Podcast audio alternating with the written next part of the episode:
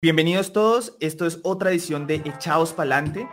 Eh, mi nombre es Dave Delgado y hoy estamos con Jer Pinzón, baterista de Pescado Vivo y pastor de la iglesia Euphoria Church. Bienvenido Jer, ¿cómo estás? Hey, ¿cómo estás? Eh, buenos días, buenas tardes, buenas noches a los que nos ven en cualquier hora del día o en cualquier parte del mundo, porque imagino que esto está llegando a muchos lugares. Eh, nada, gracias por la invitación súper feliz de estar aquí contigo, de contar historias, de contar lo que, lo que, lo que está sucediendo y lo que va a suceder. Genial, bienvenido, bienvenido, Jer. Eh, y bueno, lo primero, pues es, eso, es que nos contaras un poco em, quién eres tú. Pues yo ya presenté, entonces yo dije que tú eres el pastor de Euforia Church, que eres el baterista de Pescado pero tú cómo te describirías, cómo describirías a, a Jer Pinson? Wow, pues creo que cuando uno lo ponen como describirse eh, es, un poco difícil porque no, uno puede recaer en lo que hace eh, y, no en lo que es, ¿no? Eh, porque muchas veces lo que nos define es lo que hacemos, ¿no? Entonces hago música, hago muchas cosas, ¿no? Pero finalmente, más allá de lo que hago, es lo que soy y realmente creo que soy un soñador, soy un arriesgado, eh, creo que mm, soy un revolucionario, eh, soy un artista y soy un padre. Qué genial. Eso es súper acertado, porque sí, uno lo tiende a describirse por lo que hace, ¿no? Y ante todo, pues somos hijos de Dios. Pero eso que escribes, pues wow, suena un perfil genial, Jer. Entonces me alegra mucho tenerte acá. Lo otro, para irnos enrutando hacia el tema de la música, que pues toda nuestra audiencia es, ah, respecto al tema de la música. Eh, yo quería preguntarte cómo escribirías lo que es la música para ti en una palabra. Si yo te digo, Jer, porfa, dime una palabra que es la primera que se te viene o la que más resuena en tu corazón cuando decimos música, ¿cuál podría ser? ¿Cuál sería? Definitivamente para mí, si lo tratara de encajar en una palabra, la música es vehículo. Vehículo. Ok, wow, me gusta. sonrío porque sí, sí, sí, es un vehículo para poder llevar mensaje al mundo, ¿no? Y es, es un lenguaje, eh, no importa el idioma, o sea, es un lenguaje que va más allá de, la letra en sí, sino de lo que hace sentir, ¿no? Entonces es como un lenguaje universal. Claro, claro, mira que la música, como música, sí tiene muchas definiciones técnicas, teóricas, eh, culturales, sociales, pero para mí la música es realmente esa herramienta, ese transmisor, como yo le dije, ese vehículo que realmente logra movilizar lo que el autor, el artista quiere hacer que las personas perciban, sientan paz, alegría, tranquilidad, reflexión, eh, éxtasis, eh, no sé, muchas cosas. Entonces, definitivamente se vuelve esta forma como, como podemos expresar muchas cosas y que la gente pueda sentir. Me encanta, me encanta esa definición. Ahora, eh, uno puede tener, pues yo estaba justo ahorita leyendo acá la Biblia y, hablaban de que uno puede tener sus propios planes, pero es Dios quien guía los pasos, es Dios quien, quien da esa ruta, ¿no? Entonces yo quería saber desde tu perspectiva cómo Dios ha, influenciado o ha impactado tu camino en la música. Eh, es toda una historia porque yo soy la quinta generación de músicos eh, por el lado de mi papá, es decir, por los Pinzón.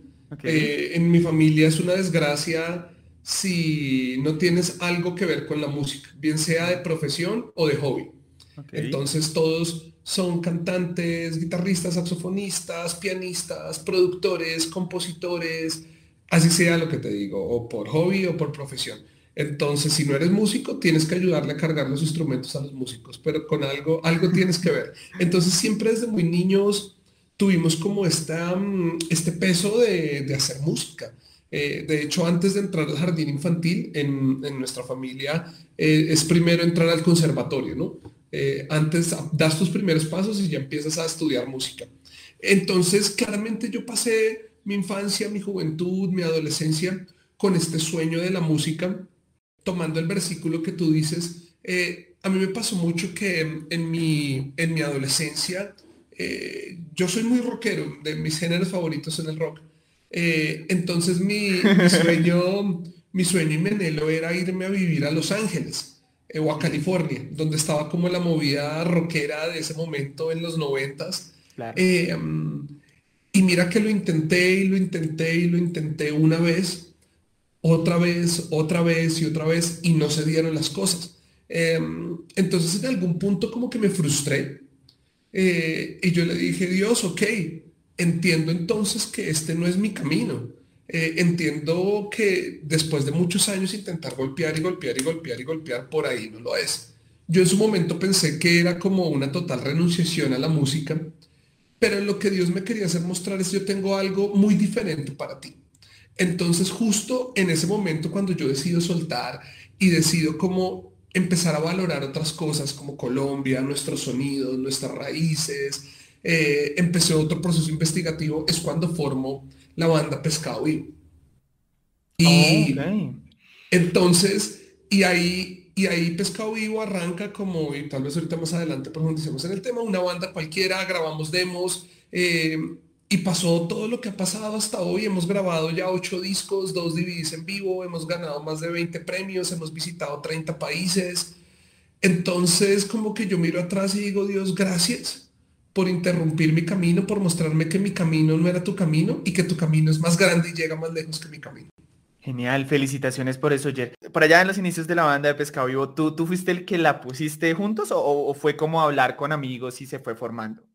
No, eh, realmente los fundadores somos el vocalista Giovanni Olaya y yo. Eh, los dos nos pusimos de acuerdo, queríamos hacer esto, él tenía las canciones, yo tenía la música, eh, y yo tenía el combo de amigos porque pues ya venía con una trayectoria en la música eh, donde pues esta época de los 20 para abajo que uno tenía cualquier cantidad de bandas, ¿no? Y cantidad de proyectos. Entonces yo recluté a todos mis amigos y armamos la banda. Entonces, eh, digamos que sí fue como algo que nació del vocalista. Eh, nos encontramos una vez, tuvimos como esta química, esta sinergia, como que tú sabes que vas a hacer vida con esa persona, como un amor a primera vista. Eh, tuvimos mucha sinergia musical, artística, eh, logramos conectar con lo que anhelábamos, hasta con el sonido, porque queríamos fusionar folclore con rock. Eh, entonces ahí se dio y yo armé todo el combo, puse mi espacio para ensayar, porque casi siempre se ensaya donde está el baterista, porque es el espacio más grande, es donde está la batería y bueno, ahí, ahí empezó todo este sueño hace ya casi 20, años.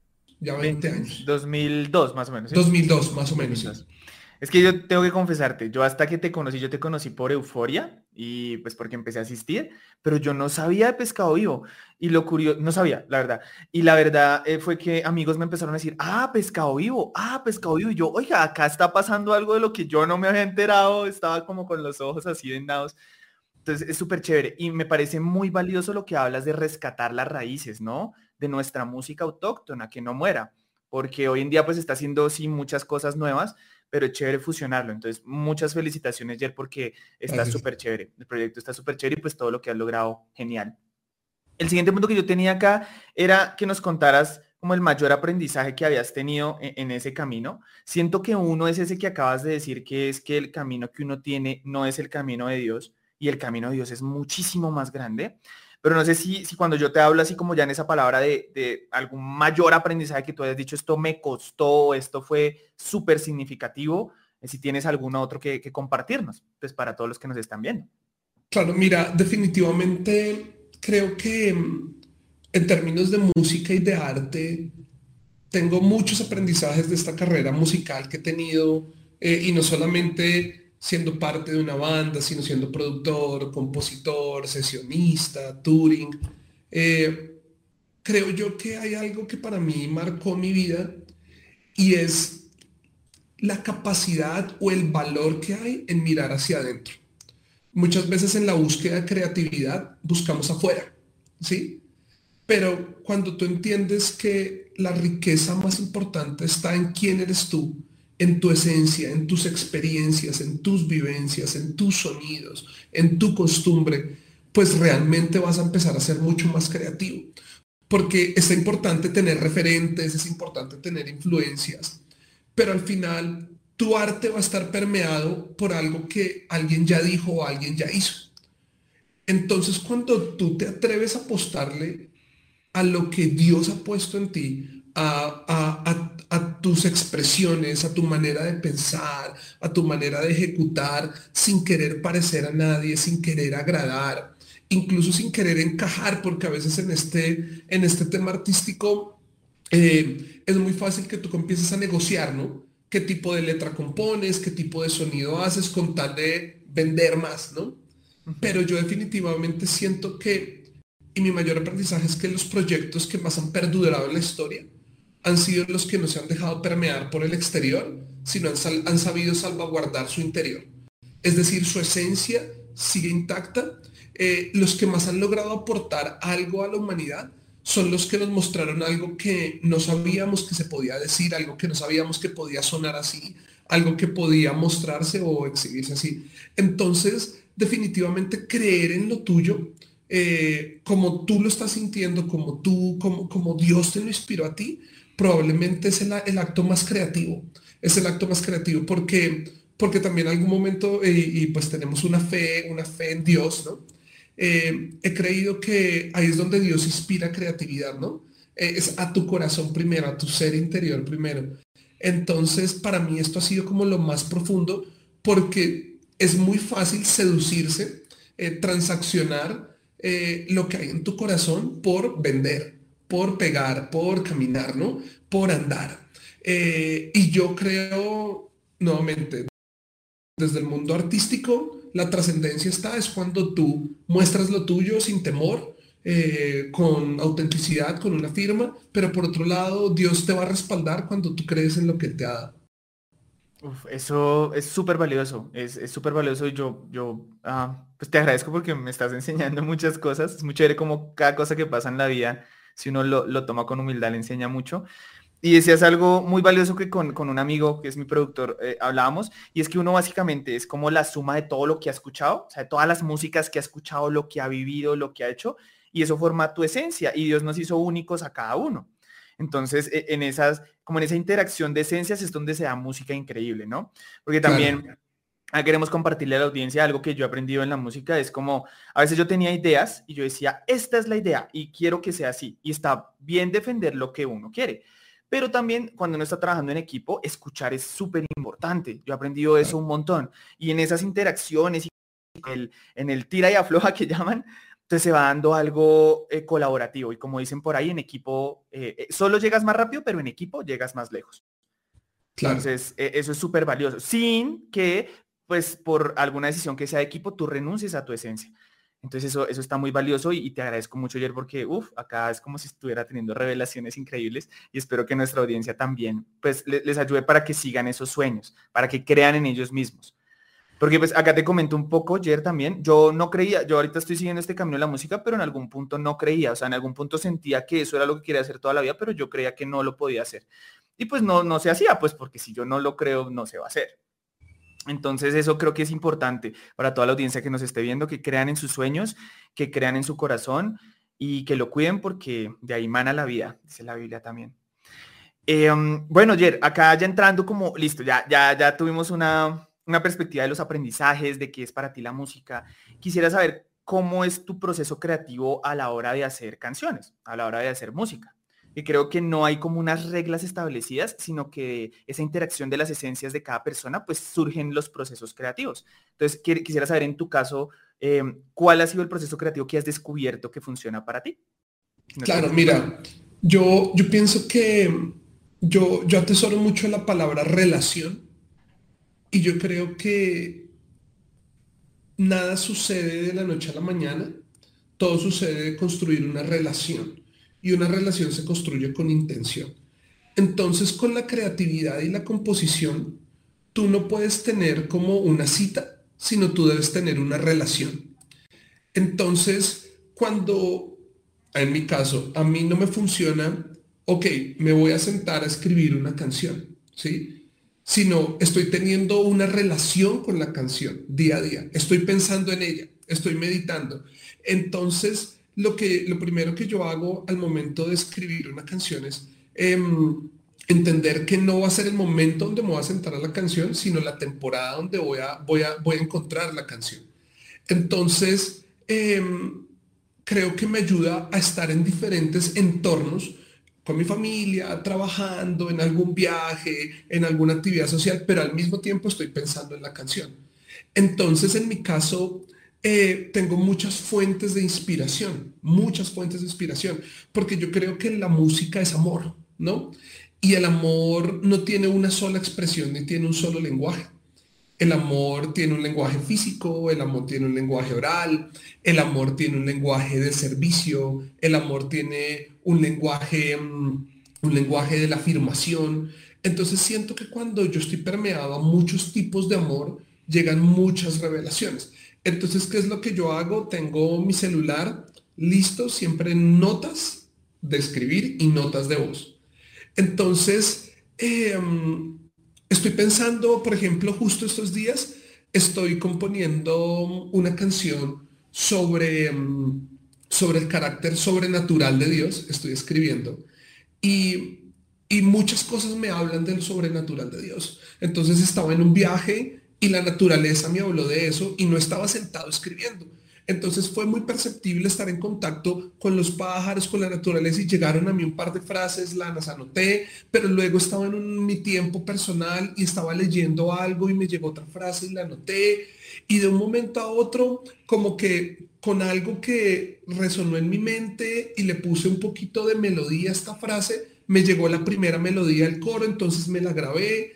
Entonces, digamos que en mi caso, eh, yo creo que, nuevamente te digo, el arte es el amor y el amor no es una cosa. Entonces intento percibirlo de muchas maneras. Em, creo que las personas me inspiran a escribir, las situaciones me inspiran a escribir, eh, a componer sonidos. Entonces digamos que de ahí parte como mi, proceso creativo. Y luego, ya con esto, eh, pues tú vas a ver, hizo un montón de ideas sin sentido, frases sin sentido, eh, sonidos sin sentido, beats sin sentido, pero después ya tengo como esta, esta gama de colores, ideas que me quedan mucho más fácil filtrarlas y condensarlos y a veces me salen dos, tres canciones de ahí, ¿no? Em, dos, en mi proceso creativo he valorado mucho y esto eh, lo aprendí probablemente de uno de los más grandes compositores de este país, que es Giovanni Olaya, vocalista de Pescado Vivo. Eh, alguna vez le escuchaba una entrevista a Dave Grohl, vocalista de los Foo Fighters, y él, nunca ha estudiado música, nunca ha estudiado composición, y le decía, ¿dónde aprendiste composición? Y él me dijo, pues habiendo pasado más de 15 años con uno de los mejores compositores que se llama Kurt Cobain, porque él era el baterista de Nirvana. Ah. Entonces creo que, creo que en mi lado eh, pasa lo mismo. Eh, y he aprendido mucho de él a entender que la cotidianidad es tu primera fuente de inspiración. Eh, muchas veces nosotros estamos buscando como esta cosa un poco rebuscada, ¿no? Eh, un poco como extra, casi terrestre, extralingüística, extra poética, como unas revelaciones casi medio musas. Pero dos de los éxitos más importantes de Pescado Vivo, uno que fue éxito global, que se llama El Paraguas, Em, y otro que se llama El Rancho. El paraguas fue escrito en una metáfora a... Me dijo, Joanny me decía, es que vivimos en una ciudad que llueve mucho. Eh, y acá en Bogotá, Rolo que se respete, anda en su carro, siempre tiene la mano un paraguas, porque uno no sabe, ahorita está en un sol lindo acá en mi casa, pero en algún momento va a llover en Bogotá. Y realmente el paraguas te salva la vida al bogotano porque llueve muchísimo. Entonces él se cogió de esta cotidianidad que parece algo trivial, algo a lo que estamos acostumbrados, y lo llevó a el paraguas es mi protección. ¿sí? Luego de ahí junto escribimos esta canción El Rancho, que habla de este dicho que llegamos en común acuerdo de las vacaciones de un joven bogotano. Uno después de madrugar en colegio, en universidad, uno quería ir a dormir. Y la mamá metía este grito y decía, esta casa se está cayendo del mugre y nadie ayuda a nada. Y lo despertaba uno o le dejaba uno la escoba en la puerta. Entonces llegamos a este tema de, es verdad, la casa se cae del mugre y uno no quería levantarse a ayudar.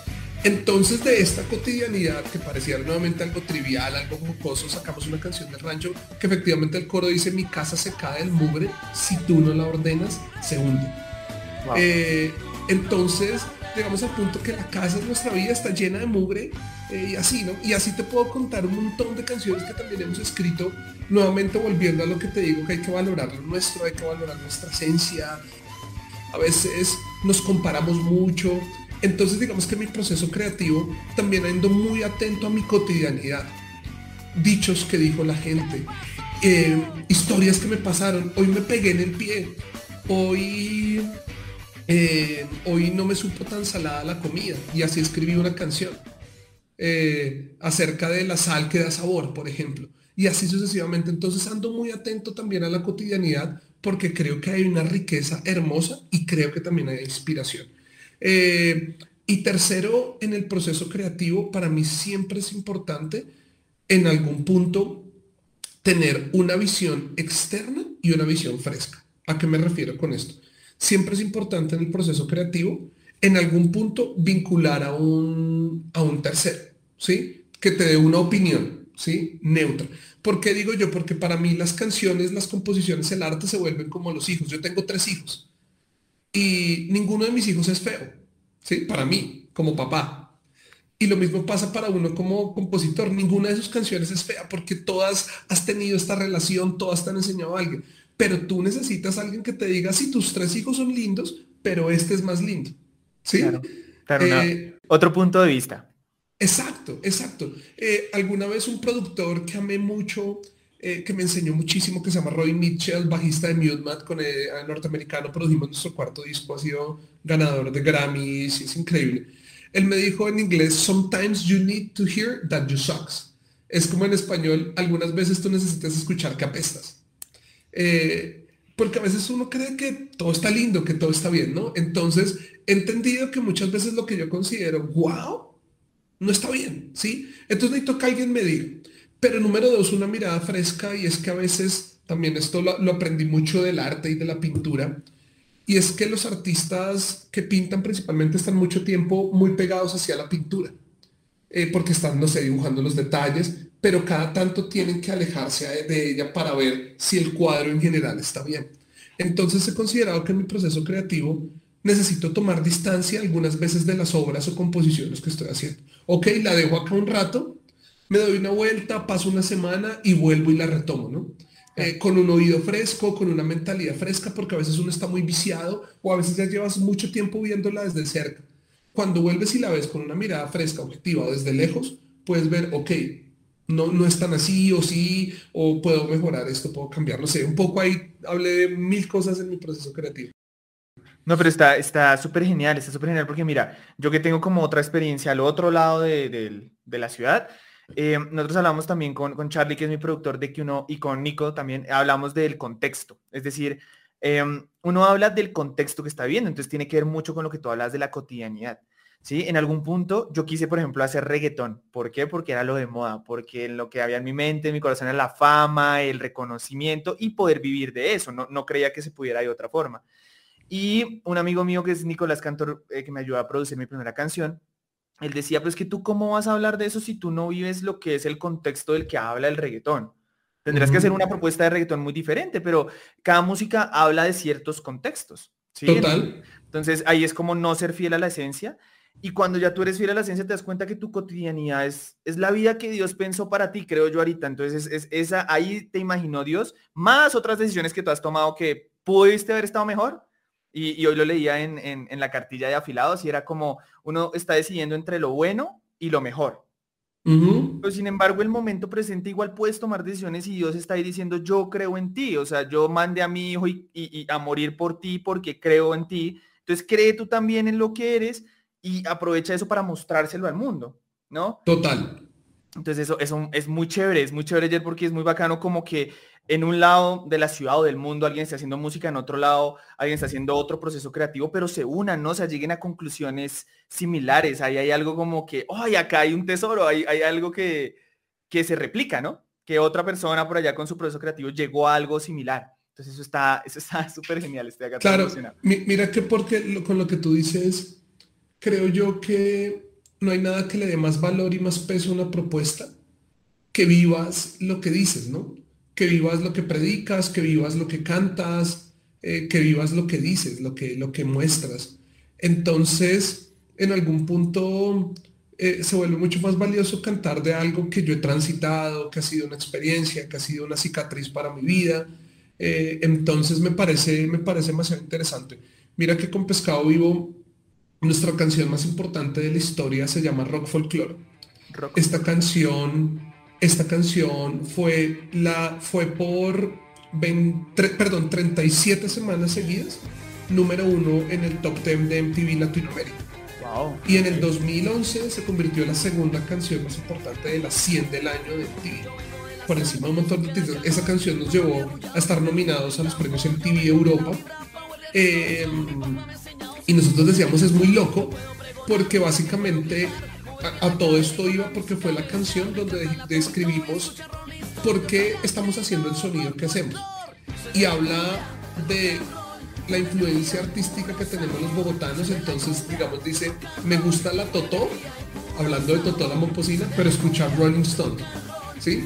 Porque básicamente era esto, nos subíamos en el transporte público en la época que habían más buses con radio a todo volumen. Entonces en nuestra casa escuchábamos rock, pero en el bus tenías que escuchar vallenato, los inquietos, salsa. Eh, pero después el fin de semana íbamos a Rock al Parque.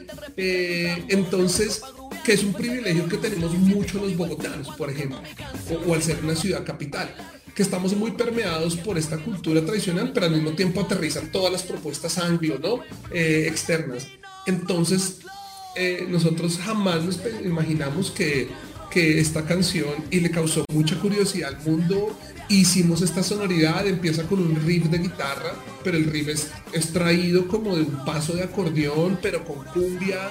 Eh, entonces, es, es, es muy, muy muy satisfactorio ver que, que cantamos un poco la realidad de lo que estábamos viviendo y lo que éramos nosotros.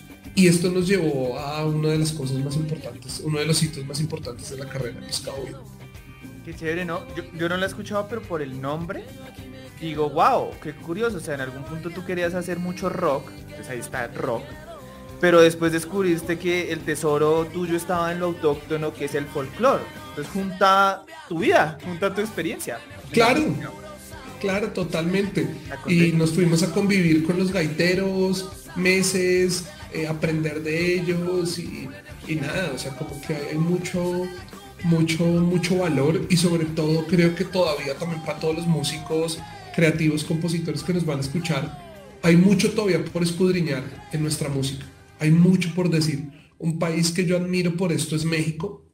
Eh, México ha logrado permear con sus raíces todo pop, metal, rock, eh, música alternativa. Tú mira el pop mexicano, suena a México, no suena a pop, a pop norteamericano, ¿no? Eh, y son una meca de, de, música y de todas las propuestas funcionan. Y probablemente el sonido latinoamericano más distintivo en el mundo es el mariachi. Claro, eh, y la ranchera, ¿no? Exacto, y la ranchera. Entonces, entonces creo que nos falta mucho ahí todavía por investigar eh, y Colombia tiene una riqueza sonora pero invaluable, invaluable. Genial, genial. Eh, uy, sí, eso está eso está súper chévere. Inspirar a todos los que nos estén viendo a que exploren esas raíces. En las raíces hay tesoros, pero están ahí, esperando a ser descubiertos. Y siempre hay más. Y mezclándolo con lo nuevo, pues hay diversidad. Y la Total. desde lo que vivimos hoy en día. Eso está muy chévere, Jer, muchas gracias. Lo otro que yo te quería decir era, bueno, ya entrando como a, la parte instrumental, pues nos contabas que tú, tú eres el baterista, como le llaman el batero. Pero entonces, eh, ¿qué otros instrumentos tocas y cuál es tu favorito? No sé si es la batería, pero de pronto puede haber otro. Como cuáles, cuáles instrumentos dominas más o que te gusten más y cuál es tu favorito de todos. Bueno, eh, mi, mi, mi principal es la percusión en general. Toco batería, congas, tambor alegre, llamador, maracón, timbales, bongo, o sea, como que todo el tema de percusión y percusión latina también, porque pues en este proceso investigativo de añadir sonidos latinos, sonidos autóctonos, era muy importante aprenderlos Eh, probablemente no tengo todo el sabor porque somos cachacos, somos rolos y realmente eso sí necesita un gen caribe para que suene así con todo ese sabor, pero me, ha aportado mucho a mi proceso investigativo personal, ¿no? Eh, por mis estudios de música tuve que aprender piano complementario, eh, pero soy guitarrista eléctrico frustrado. entonces entiendo piano, la armonía básica, eh, pero realmente si me hablas de cuál me gusta más, creo que me gusta la guitarra eléctrica. Pero soy frustrado, o sea, soy el peor guitarrista eléctrico que pudo haber pisado la tierra. Eh, pero me encanta la guitarra, le presto mucha atención a la guitarra eléctrica en los conciertos en vivo, en los discos que oigo. Eh, me gusta mucho los tonos, la exploración de pedales, de todo este tema, me gusta muchísimo. Qué bacano, qué chévere. O sea, e-, eres pues eres un máster o dominas toda la parte de la percu, pero eh, donde está tu corazón está ya en la eléctrica, ¿no? Es que Exacto. hay matices, hay wow, eso me, gusta. Exacto. Bueno, no, eso, eso está genial, eso, está súper chévere, Porque pues lo mismo, digamos, yo, yo, yo toco la acústica, esta que está acá atrás, y canto, o sea, para mí como que lo, lo, que más me ha inspirado en esto es cantar, ¿no? Eh, pero sí, también hay, unos instrumentos que uno ve y dice, wow, es como me atrae, ¿no? A mí los tambores y todo lo que es la percusión como que me atrae, como que lo hace mover a uno, yo no sé, hay algo, lo que tú dices, ese sabor, puede que no seas, eh, no tengas el gen del Pacífico, pero cuando tú escuchas unas buenas percusiones, no sé, el cuerpo, o un buen bajo, el cuerpo empieza como a reaccionar, uno es como, oiga, ¿qué es esto? Eso está muy chévere, muchas gracias ayer. Y bueno, ya, ya como entrando en una fase de cierre, para acabar esta, esta edición de Chaos Palante. Eh, eh, tú estás en Pescado Vivo, entonces tú eres baterista de Pescado Vivo y, por lo que me cuentas también ayudas a, componer ahí, ¿sí? Con, con Giovanni. Sí, sí, sí. Pero también eh, está este proyecto de Euphoria Worship, donde ya salió la primera canción, donde sé que se está trabajando el primer disco y donde sé que tú estás de primera mano con toda la parte de las letras, ¿no? Entonces también te quería preguntar cómo, ¿Cómo ha sido esa experiencia de escribir música que va directamente a Dios? Que de pronto no habla de una, o, habla de una cotidianidad, pero no solo es como temas cotidianos, sino específicamente, digamos, agradecer a Dios, de alabar a Dios, específicamente esa parte. ¿Cómo, cómo ha sido para ti esa experiencia? Mira que mm, ha sido como un recorrido diferente a lo que hemos hecho con Pescado Vivo, con otros artistas. Porque aunque Pescado Vivo es un proyecto que en su esencia es cristiano, pero siempre hemos usado la metáfora eh, eh, o como Jesús nos le enseñaba las parábolas. de decir que sí, pero sin decir que sí, ¿no? Eh, entonces le decimos a Dios el paraguas, el que me limpia el rancho, mi santo remedio, y así, ¿no? Como muchas cosas como más metafóricas. Pero acá al ser un proyecto como de iglesia, sí tiene que ver como con una adoración directa a Dios, con algo que en un ambiente como se llama congregacional o eclesial, eh, la gente puede entrar en esta atmósfera de ambiente de conectar directamente con un mensaje directo a Dios. Entonces, acá, acá han sucedido dos cosas muy importantes.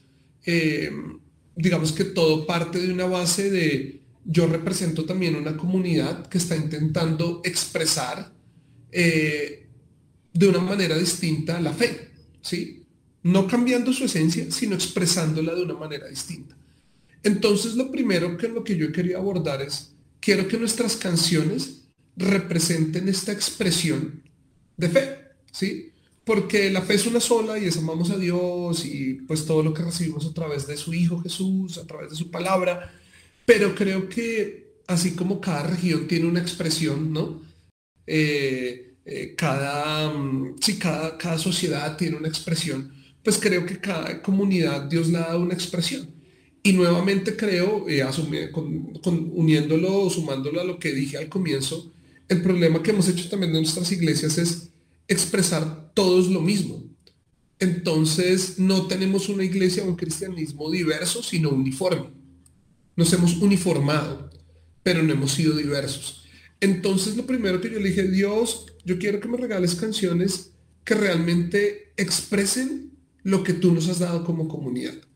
Eh, entonces, digamos que ahí fue muy claro para mí empezar a escribir y hacer las canciones de dos, desde dos ópticas. Uno, desde la enseñanza o predicaciones o palabra que Dios nos ha dado. Entonces, por ejemplo, nuestra primera canción que se llama Me llamas con tu amor, salió de una predicación que yo escribí, donde quería mostrarle a la gente otro Dios que de pronto no te han contado, basado en la historia de esta mujer que iba a ser apedreada porque, porque pues la habían encontrado, dice, dice la Biblia, en el acto de fornicación o adulterio. Y para esa época era un pecado tremendo y sale Jesús y dice, ok, sí, ella se equivocó, pero el que esté libre de pecado que lance la primera piedra. Eh, y me impactó mucho como el escritor de esto no la llama por su nombre, no la llamó Marta, Sara, María, Camila, sino la llamaba la mujer pecadora. ¿sí? Entonces el nombre, el rótulo que le había puesto la vida era su error.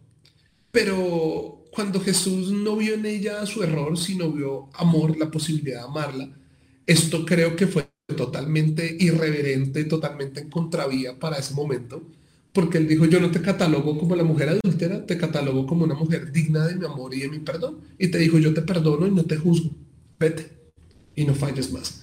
Entonces, después de esta prédica, yo dije, wow, aquí hay algo.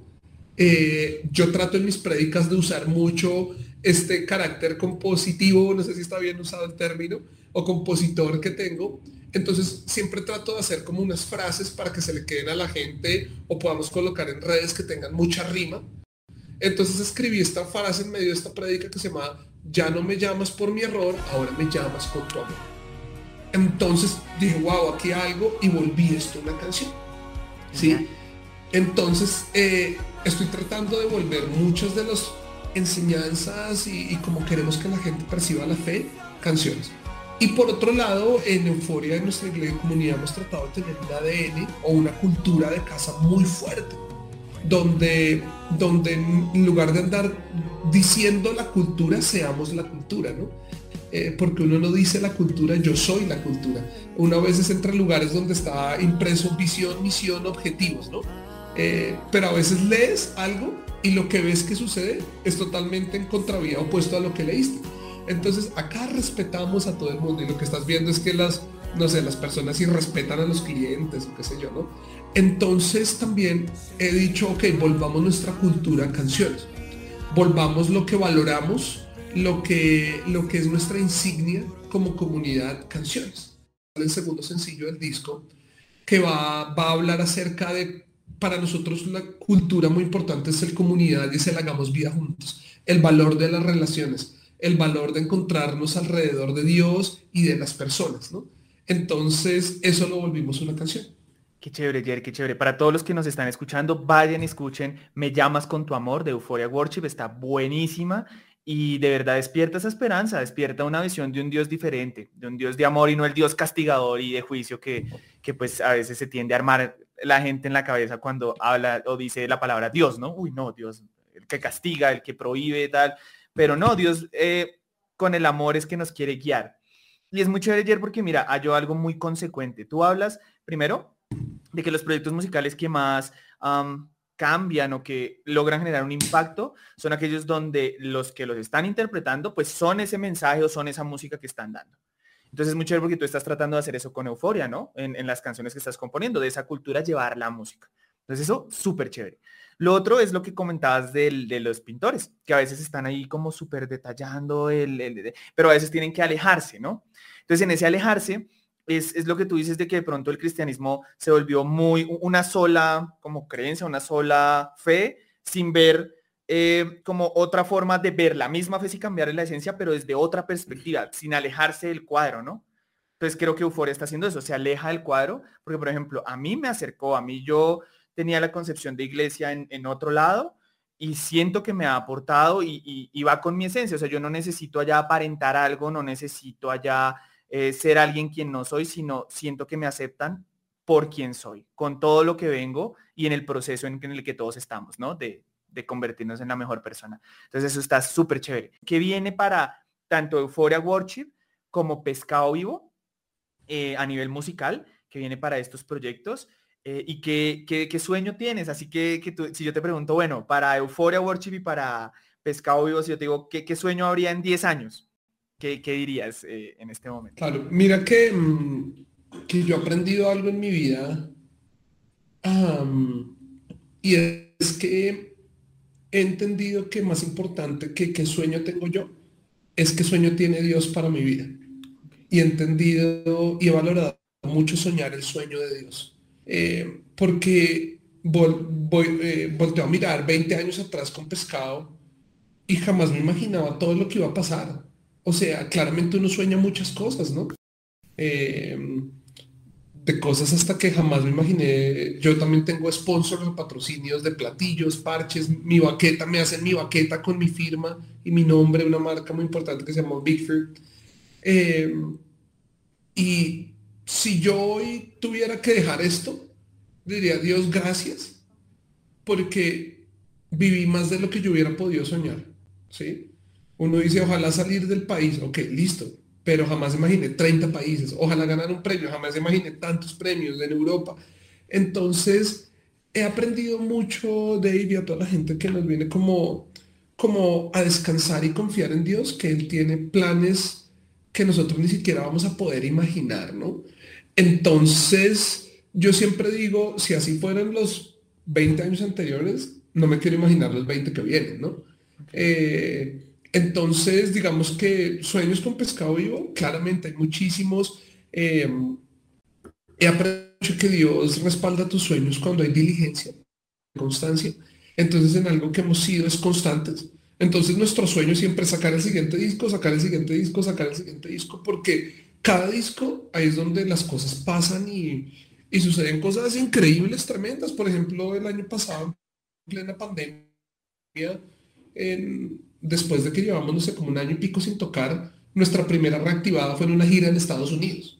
Eh, entonces, eh, yo decía, Dios, tremendo porque nuestros primeros, fueron como seis conciertos, fueron en Estados Unidos. Entonces, eh, con Pescado Vivo, justo acabamos, hace, el año pasado lanzamos nuestro octavo disco que se llama Desde el Acuario, y ya estamos empezando a trabajar en en nuestros sencillos, estamos en, en este momento como sacando sencillos, pero nosotros siempre hemos ido a sacar de disco completo, somos como un poco vieja escuela. En eso sacamos sencillos, pero nos gusta el disco porque nos gusta contar una historia. Siempre nos gusta contar una historia completa.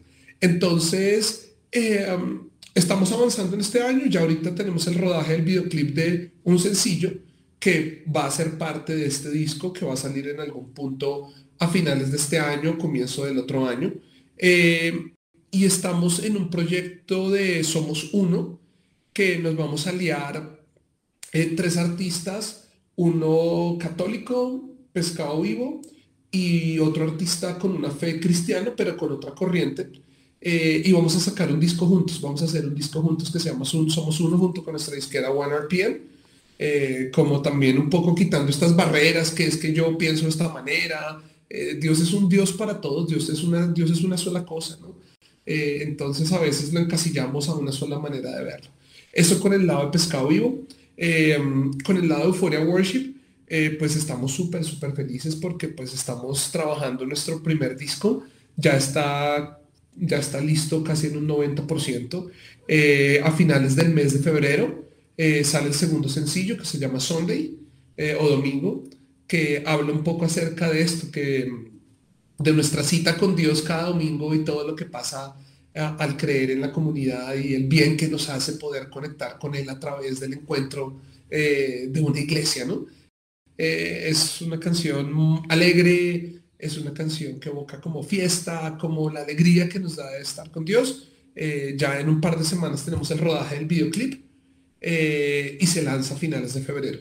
Y si Dios lo permite, hacia el mes de junio, julio, eh, ya lanzamos el disco completo. Eh, va a ser un disco de ocho canciones, eh, como con una, una variedad de, sonidos, enfocado principalmente como pues un sonido contemporáneo. El productor es Felipe España, guitarrista de Chopkey Town, y hemos trabajado pues con personas bien interesantes. Se está haciendo la masterización en Sonic Ranch, en Texas. Eh, entonces, nada, con respecto al sueño, digamos que para mí hay un sueño inmediato y es muy personal y es el que le he transmitido y es, eh, quiero que de aquí a un año eh, en Euforia solo estemos cantando lo nuestro. entonces, pareciera un sueño menos ambicioso. y claro, sí quiero que la música Dios la lleve y la bendiga, pero creo que sería muy coherente que de aquí a un año eh, hayamos mudado de hacer covers a que el set de domingo, de miércoles sean canciones propias, que sean canciones propias.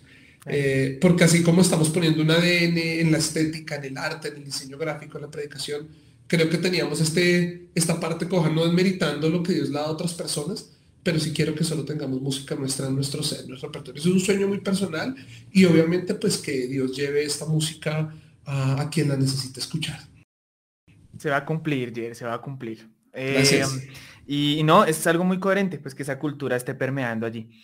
Bueno, Jer, y ya para cerrar esta edición de Echados para adelante, pues quiero agradecerte por haber estado acá, por haber dedicado tu tiempo. Sé que andas con mil cosas y la verdad pues es muy valioso para mí y espero que esto enseñe mucho a, a toda la gente que lo pueda observar.